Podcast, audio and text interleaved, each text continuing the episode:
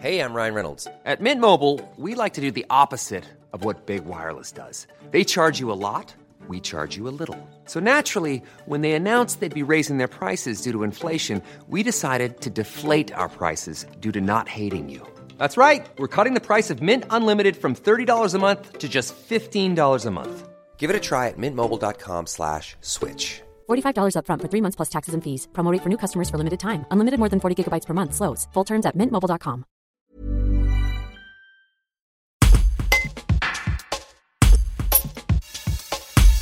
Mélissa Manga a 29 ans. Depuis ses 11 ans et l'annonce du diagnostic, elle vit au quotidien avec l'épilepsie, une maladie neurologique qui touche près de 700 000 personnes en France.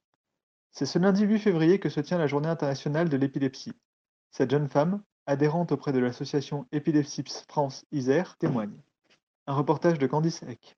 Handicap invisible, un peu difficile comparé à d'autres personnes qui ont le même âge que nous. On peut faire pareil qu'eux, sortir tout le temps ou autre, il faut savoir euh, s'adapter dans chaque situation, on va dire. Et oui, cet handicap invisible est plutôt un peu dur, reconnu bah, handicapé, euh, des fois c'est un peu une honte, ou faire une crise euh, bah, qui n'est pas une grosse crise, mais des absences, euh, c'est un handicap invisible et des gens peuvent ne pas savoir ce qu'on est et peuvent nous prendre pour des fous un peu.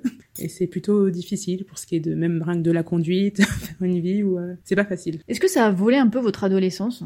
Un peu. J'ai pas pu sortir autant que d'autres amis. Bien sûr que si, bien sûr aussi, je suis sortie, mais je n'allais pas pouvoir sortir de soir de suite. C'est juste impossible. La fatigue, plus la fatigue, fait que les crises sont là. Et donc, euh, il fallait savoir euh, être stable. Mais donc, non, je n'ai pas pu faire euh, comme tout le monde. Et ça, parfois, c'était un peu troublant. Vous faites des crises, le regard des autres, c'est quelque chose que vous avez du mal à, accepter justement? C'est juste affreux, le regard des autres. J'ai déjà fait une énorme crise aussi euh, en plein Montpellier euh, dans un bar, on m'a mis par terre. Euh, voilà, je suis revenue à moi. Le serveur m'a dit "Bah écoutez madame, faudrait peut-être moins boire." voilà, non, quand tout le monde nous regarde aussi difficilement, voilà. Comment on vit? Vous avez 29 ans, une vie d'épileptique vie où il faut s'adapter, essayer de faire avec parce qu'il n'y a pas le choix. Bon bah après oui, j'ai des médicaments, j'ai un stimulateur donc des piles, j'ai un régime spécial sans gluten. D'ailleurs les piles font que ma voix change. Donc voilà, il faut réussir à s'adapter avec euh, avec tout ça. Francine Clossu est déléguée adjointe d'épilepsie France en Isère. Mais elle est avant tout mère d'un fils qui a fait sa première crise d'épilepsie à l'âge de 18 ans. À l'occasion de la Journée internationale de l'épilepsie ce lundi, elle raconte comment elle a accompagné son fils dans la maladie et ce que ressent le parent d'un enfant malade. Un reportage d'Hélène Gillet. Ça s'est pas manifesté jeune. Euh, disons qu'après sa méningoencéphalique, il avait des troubles neurocognitifs, mais il faisait pas de crise d'épilepsie. Il a fait des crises d'épilepsie à l'âge de 18 ans. Moi, ce que je dirais en tant que maman, en tant que maman, c'est que quand on a un enfant qui a une maladie chronique comme euh, l'épilepsie, on, est, on a tendance à surprotéger son enfant. On a tendance à surprotéger, puis on a peur on a peur que s'il va, s'il part ici ou là, euh, qu'il fasse une crise. Bon, parce que la, plupart, euh, c'est la plupart ne les sentent pas arriver. Donc, on a peur euh, des accidents, des blessures, de tout ça. Donc, on a tendance à mettre peut-être un peu trop de limites dans les projets de son enfant, et puis d'être angoissé, d'être anxieux, quoi. Euh, voilà, et ça, ça peut aussi euh, avoir un effet négatif, même sur euh, la maladie, quoi. Alors, ça, c'est pareil, il faut, il faut aussi arriver à, s'adapter à, à, sa pathologie. On ne peut pas dire l'accepter parce que c'est inacceptable d'être malade comme ça, c'est inacceptable mais on peut s'adapter et, faire son chemin aussi pour. Euh, puis quand on est parent, on a tendance à se culpabiliser quelque part. On se dit mais j'ai mis un enfant pour qu'il soit heureux sur terre et tout, et voilà qu'il est malade, euh, tout ça. Et pourtant euh, c'est comme ça, hein, je veux dire. donc il faut faire le, les, gens.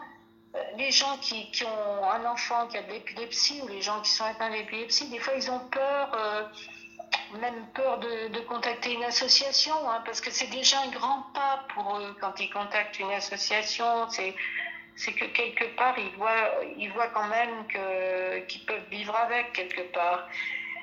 Et puis qu'ils sortent de ce qu'on appelle, euh, entre guillemets, le déni. Le déni, c'est pas un bon mot parce qu'on n'est jamais dans le déni, mais des fois, euh, c'est, tellement épuisant qu'on peut on peut se dire, euh, ben, je fais comme, comme s'il n'y avait rien, quoi. Enfin, comme s'il n'y avait pas de maladie.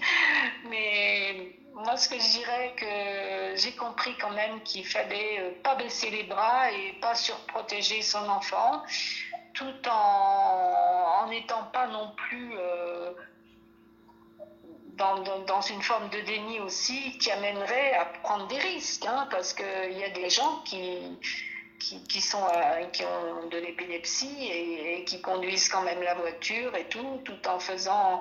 On peut conduire avec de l'épilepsie quand on est stabilisé, hein, ça c'est sûr. Mais quand on n'est pas stabilisé, par exemple, on ne peut pas conduire. C'est trop risqué au niveau des accidents. Ben, il y a des gens euh, qui sont un peu dans le déni, qui prennent leur voiture quand même. Quoi. Et ça, euh, c'est être irresponsable. Donc en tant que maman, moi, je dirais que j'ai fait des efforts pour pas surprotéger mon fils, mais aussi pour qu'il prenne, qu'il se sente responsable, responsable dans sa vie sur ce qu'il pouvait faire ou ce qu'il pouvait pas faire. C'est ce que je dirais, quoi.